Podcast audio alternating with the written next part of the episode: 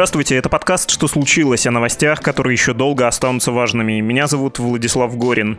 Новости последних дней про Донбасс. Было заключено перемирие на Донбассе. Это перемирие было нарушено почти сразу после заключения. А потом спикер Верховной Рады Украины заявил, что Киев добьется возвращения Донбасса в состав Украины. Ну и Международный комитет Красного Креста направил в Донбасс 5 автомобилей с гуманитарной помощью. Очень исчерпывающий, очень показательный ряд. Сегодня ответим на вопрос, вопросы ЛНР и ДНР территории Донбасса. Они долго будут кризисными? Украинский президент Зеленский и президент Путин смогут договориться о завершении этого конфликта? А что вообще сейчас происходит на этих темных территориях? Мой сегодняшний собеседник Константин Скоркин, публицист и журналист, специализирующийся на политике Украины и Донбасса.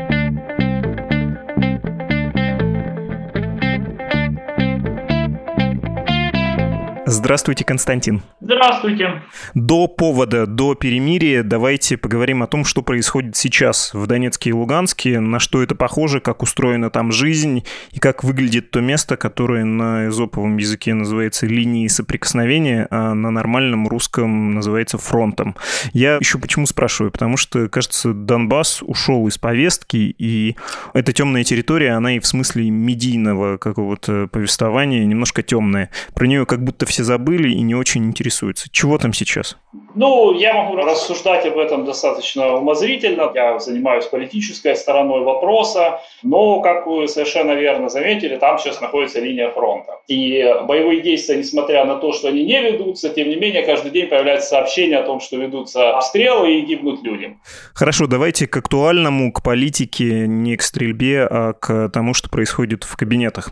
Последнее перемирие и попытка вернуться к переговорам переговорам, урегулированию конфликта, ее уже можно назвать сорванной или нет? Ну да, был обстрел сразу после заключения соглашения, но никто не хочет горячей фазы и не будет там снова котлов и 2014 года. Ну, разумеется, никто не хочет, и это перемирие, по идее, должно было стать серьезным продвижением в вопросе мирного регулирования, потому что там по условиям перемирия был разработан процесс координации сторон по прекращению вот таких случайных внезапных инцидентов со стрельбой, обстрелами и так далее. То есть там ответный огонь можно было, например, по условиям перемирия открывать только после неудачи как бы мирного да, улаживания вопроса через совместный центр координации, который существует еще с 2014 года. Там присутствуют украинские, российские военные, но по факту он как бы ну, практически не функционирует. И вот сейчас его решили какую-то новую жизнь вдохнуть и превратить его в действующий механизм, третейский центр, который бы разруливал вот такие случайные инциденты на фронте, чтобы они не перерастали в что-то большее. Но, как мы видим, уже с обеих сторон звучали обвинения в том, что перемирие начинает нарушаться, там, еще не начавшись. Да? Но украинские политики пока говорят о том, что не было нарушения. Об этом заявляли военные, но политики заявляют о том, что перемирие действует, и его будут стремиться выполнять, и так далее, и так далее, и тому подобное. Просто насколько оно будет эффективным, сейчас сказать сложно. Ну, уже видно, да, потому что как э, военные, значит, э, на него среагировали, не очень позитивно, что у этого перемирия очень много противников, и оно постоянно будет находиться под угрозой нарушения. Но, тем не менее, это, конечно, шаг вперед. В политической плоскости – да. Как оно будет реализовано на практике, мы можем только увидеть с течением времени. При этом, э, с политической точки зрения, я говорю про украинскую внутреннюю политику, это довольно непростое было решение для президента Зеленского, поскольку, ну, непопулярны, да, в кругах многих людей на Украине любые варианты решения, кроме возврата к ситуации до 2014 года. И он сейчас издержки несет в этом смысле. Да, но там очень сложная ситуация, потому что есть есть такая патриотическая позиция, которую очень э, видно и слышно в медиа, на улицах, которая, разумеется, негативно относится к всем миротворческим шагам Зеленского, его обвиняют в предательстве, сдаче каких-то позиций, но при этом в обществе, в обществе по-прежнему существует запрос на мир, то есть есть тут определенное противоречие. В том, что в медиа мы видим в основном реакцию тех, кто не хочет мира, ну или там хочет мира только на своих условиях. А в то же время, как молчаливое большинство, да, все-таки скорее на стороне какой-то миролюбивой более политики. И это миролюбивое большинство тоже не может служить Зеленскому надежным оплотом в том плане, что в украинском обществе есть такое противоречивое представление о том, как достичь мира на Донбассе. Да, предполагается, что вот Зеленский должен заключить мир, но не делать при этом никакой уступки там, другой стороне, России, либо непризнанным республикам Донбасса. Вот такое противоречие противоречия. То есть Зеленский на самом деле в этом плане находится в очень сложной ситуации, потому что он как миротворец оказывается вот в такой вот ловушке постоянно каких-то противоречивых требований, которые к нему представляют. То есть патриоты требуют, чтобы он продолжал воевать, пророссийская оппозиция в лице там, Медведчука требует, чтобы он шел там, на все условия Москвы. Украинское общество, в котором есть запрос на мир, оно хочет мириться, но как бы при этом не совершать никаких уступок, то есть каким-то волшебным образом мир должен произойти сам собой. Поэтому Зеленскому тут не позавидуешь. Как бы. Каждый шаг для него является таким очень сложным компромиссом между различными давящими на него группировками. Как бы. При этом ему необходимо еще поддерживать какое-то реноме на Западе, да, чтобы его политика не выглядела слишком противоречивой противоречиво пугающих и должна быть в русле каких-то договоренностей, которые были заключены до этого. Поэтому он находится в очень сложной, на самом деле, ситуации. И получив власть в 2019 году, я думаю, он уже не раз об этом пожалел, потому что все слишком сложно и слишком запутано. Не так, я думаю, как ему казалось перед выборами. То, о чем вы говорите, напоминает э, проблемы многих э, разделенных народов, многих спорных территорий. Почему-то на ум приходит э, Корея, которая с обеих сторон, ну, будем говорить про Южную, про Республику Корею, заявляет о единстве страны. И любой кандидат на любых выборах говорит про то, что нужно объединяться вот-вот-вот-вот, но при этом никто не хочет объединения, потому что это будет слишком дорого. В случае с Донбассом эта ситуация будет примерно такой же, то есть она на десятилетия растянется, все политики будут говорить о том, что нужно убрать российскую оккупацию, да, а риторика на Украине именно такая, хоть Россия не признает да, своего участия в действиях на Донбассе. Но при этом ничего не будет сдвигаться, потому что это будет э, стоить слишком больших издержек любому политику, кто реальные действия по урегулированию ситуации на Донбассе будет предпринимать. Или я ошибаюсь, или ситуация действительно острая, и украинское общество хочет в массе своей, чтобы ситуация была разрешена тем или иным образом? Ну, как я уже говорил, общество хочет, но очень с трудом представляет, как этого достичь. И поэтому, какие бы действия не предпринимались политиками, они всегда окажутся как бы не в русле ожидания общества, потому что общество само не очень понимает, чего оно хочет. Оно хочет мира, но не понимает, что мир в данном случае всегда будет сопровождаться определенными издержками. И, конечно, да, мне кажется, что ситуация это очень надолго. Политическая сторона, во всяком случае, урегулирования, она зашла в тупик, и, как мы видим, она не двигается уже в течение долгого времени. То есть вот этот мирный план, который существует о том, чтобы Донбасс реинтегрировался в качестве такой автономии с особым статусом обратно в Украину, у этого плана есть очень много противников внутри страны. И он очень сложно технически осуществим, потому что за время военного конфликта вот эта неподконтрольная часть Донбасса, она уже очень далеко как бы ушла от Украины, разорваны связи в значительной мере и реинтеграция достаточно сложный процесс, и не все хотят на этих территориях возвращаться да, в Украину. То есть тут очень сложно, достоверной какой-то социологии нету. То есть те опросы, которые проводились с украинской стороны, там были разноречивые. От э, там, половины людей, желающих вернуться в Украину, до двух третей не желающих. То есть разброс там на самом деле был большой. Достоверных представлений о настроениях населения нет. Но тот факт, что жители неподконтрольного Донбасса активно пользуются предоставленной им российским правительством возможностью получать паспорта, он как бы говорит сам за себя. Да? То есть то население, которое там осталось, оно скорее все-таки ориентировано на Россию. Те, кто были ориентированы на Украину, они все-таки переместились уже на большую украинскую территорию в течение этих лет. Все, кто мог, хотел, они, скорее всего, уже туда выехали, как-то там устраивать свою жизнь уже там, в Киеве, либо в каких-то других городах Украины. Поэтому тут очень сложный клубок, очень сложно это все реализовать. Поэтому сейчас я вижу стремление вот сторон к тому, чтобы достигать прогресса в других областях. Например, вот в сфере военной, да, достигать перемирия, в гуманитарной сфере, там, обмены пленными, там, возможно, будут шаги какие-то экономические, связанные с возобновлением связи и подконтрольного Донбасса с Украиной. Но поскольку в политическом плане прогресса нет и не предвидится. То есть сейчас идут какие-то манипуляции с составом делегации. Как вы знаете, ушел глава украинской делегации в трехсторонней контактной группе в Минске Леонид Кучма, экс-президент. Его заменили на другого экс-президента, Леонида Кравчука. Второго на первого поменяли. В общем, все украинские политологи там находятся в растерянности, пытаясь понять, кому это вообще может быть выгодно и в чем тут как бы смысл, зачем такой обмен странный был произведен.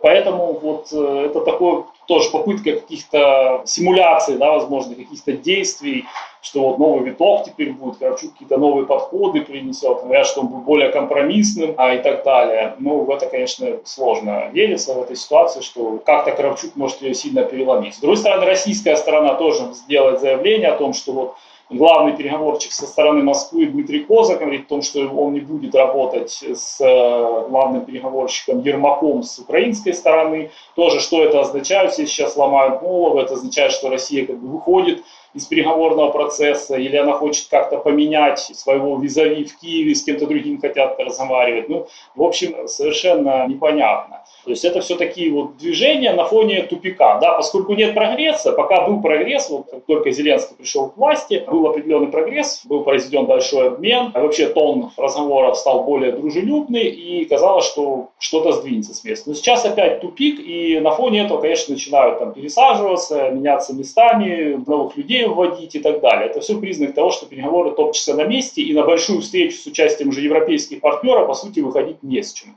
И по поводу еще Зеленского, э, его возможностей. У Зеленского на самом деле было небольшое окно возможностей для того, чтобы как-то переломить ситуацию. В период его первого года у него был огромнейший рейтинг и огромный кредит доверия, во время которого он мог сделать какие-то резкие радикальные шаги. То есть, например, он там мог выйти из Минских соглашений, да, там заморозить конфликт и как бы остановить его в таком виде. А либо же там наоборот, резкие шаги сделать в плане выполнения этой части и реинтеграции Донбасса вот в том виде, как это прописано в Минских соглашениях. У него была еще идея перед выборами провести референдум, на который вынести условия мира. То есть вот сесть за стол переговоров, там послушать предложение России и потом все это вынести на референдум. Это было вообще одно из главных его предвыборных обещаний. Сейчас это вообще совершенно забыто, и референдумов никто никаких проводить не собирается. А на самом деле идея была по-своему неплоха, потому что Зеленский в любом случае всегда мог сослаться на волю украинского народа в этом. То есть сейчас, э, там, например, в Москве часто обвиняют, что это все какая-то непоследовательная политика Зеленского, что он сдался под давлением западных союзников и так далее. А тогда у него была бы непротиворечивая абсолютно позиция, что на Западе, что на Востоке, он всегда мог определить результаты референдума да, и результаты воли народа вот в прямом виде. Эта идея забыта. Сейчас у Зеленского рейтинг э, упал, у него вырос антирейтинг, превысил, собственно, его популярность. И сейчас он боится резких шагов, естественно, и поэтому он будет искать какие-то, скорее, имитацию шагов, чем реальные решения. Предельно понятная ситуация, и это описывается выражением больше, чем столетней давности «ни мира, ни войны». Хочется уточнить еще, ну, мы все поняли про украинскую сторону, в общем, понятно про позицию Москвы, обменять максимально дорого и по возможности федерализировать, да, Украину, создать там такой гибридный оплот. Не непонятно с Донбассом. Вы говорили про общественное мнение там и про сложности понимания и симпатии людей, которые остались, но, кажется, есть еще один субъект — это местные власти, местные элиты, какими бы они ни были по своему происхождению подконтрольными, зависимыми, курируемыми, за эти годы они не могли не обрести некоторую самостоятельность, субъектность, или вы все-таки им отказываете в этой субъектности? Как товарищ майор скажет, так и будет. Нет, но определенная субъектность, как мне кажется, у них вообще была в принципе с самого начала. То есть там не было бы субъектности, там, если бы их всех прислали из каких-то московских регионов, посадили бы. А так это были люди в основном местные и со своими бизнес-интересами и так далее. Поэтому определенная субъектность, по крайней мере в плане там, личных интересов, она у них э, всегда была всегда присутствовала. Разумеется, какая-то генеральная линия всегда вырабатывалась в Москве, и в этом плане идти против Москвы они, конечно, не будут никогда. И, разумеется, их э, интерес как раз состоит в том, чтобы тоже затягивать эту ситуацию в состоянии вот ни мира, ни войны. Потому что вся их власть, вся их благополучие, в принципе, вот основана на этой вот такой промежуточной ситуации. Потому что в случае, там, например, реинтеграции, да, вот по обращению к этому федералистическому сценарию, да, когда они интегрируются, я просто не вижу у них большого будущего, там, Пушилина, Пасечника, не вижу большого будущего в рамках украинской политики, потому что есть э, там мощные структуры которые выросли из партии регионов в свое время, там, оппозиционная платформа «За жизнь», да, как ключевая такая, условно, пророссийская сила в Украине, которая э, наверняка захочет восстановить свои позиции вот на Донбассе в своей, собственно, вотчине. И там есть люди, которые к этому подтянутся процессу и так далее. Поэтому, если они хотят быть, собственно, элитой и такими командирами, то им ну, выгоден вот такой статус, чтобы существовали такие вот самопровозглашенные республики, в которых они находятся у руля.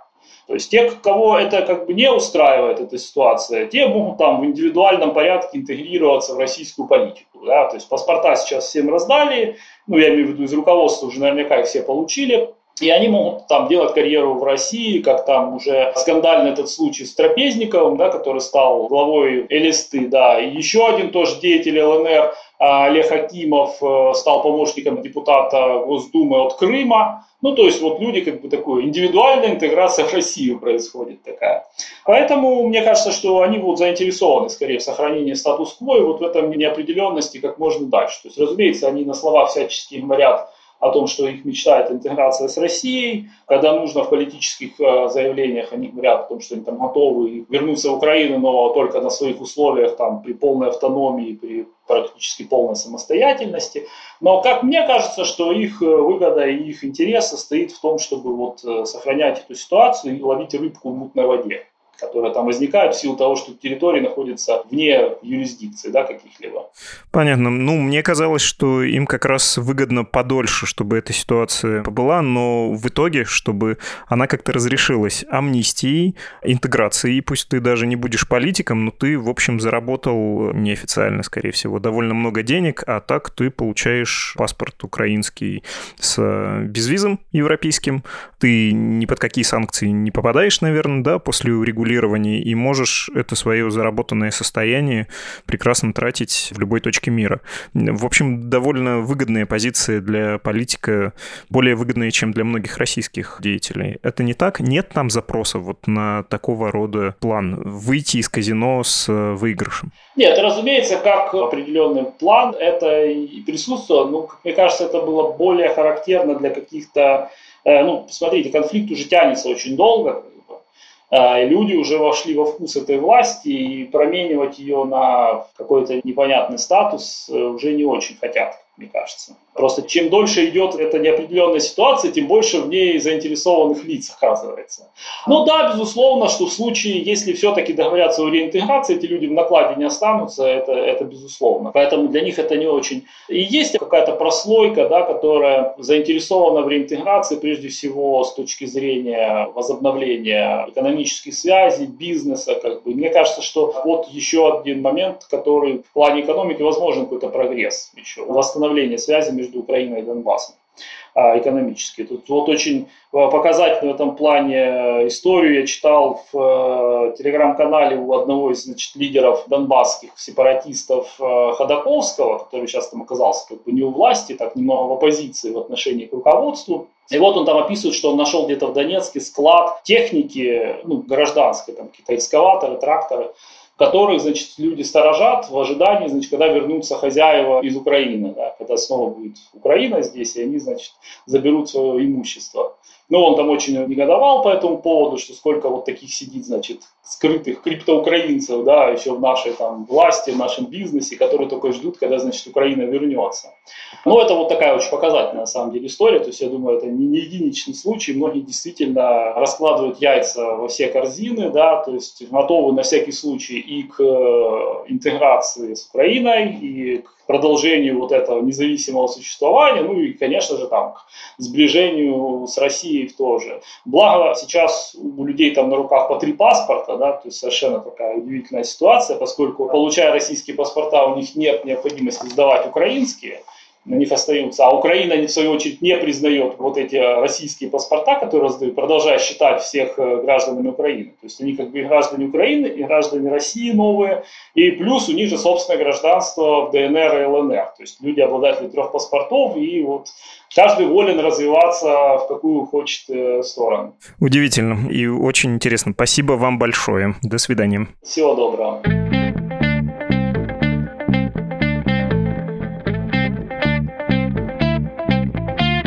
Вы слушали подкаст «Что случилось?» о новостях, которые еще долго останутся важными. Рекомендуем вам послушать и другие наши эпизоды, например, о бойцах ЧВК Вагнера, задержанных в Минске, и о том, что сейчас представляют собой неофициальные военные формирования России, условно именуемые ЧВК, которые появились как раз во время конфликта на востоке Украины, то есть на Донбассе. Подкаст «Что случилось?» и другие подкасты «Медузы» можно слушать и на нашем сайте, и в мобильном приложении, а также на всех основных платформах для подкастов, включая Apple Apple Podcasts, Google Podcasts, Spotify, CastBox, Яндекс.Музыку и YouTube. Ваши пожелания и предложения ждем на почту. Адрес подкаст собакамедуза.io и в Telegram Медуза Loves You. Счастливо!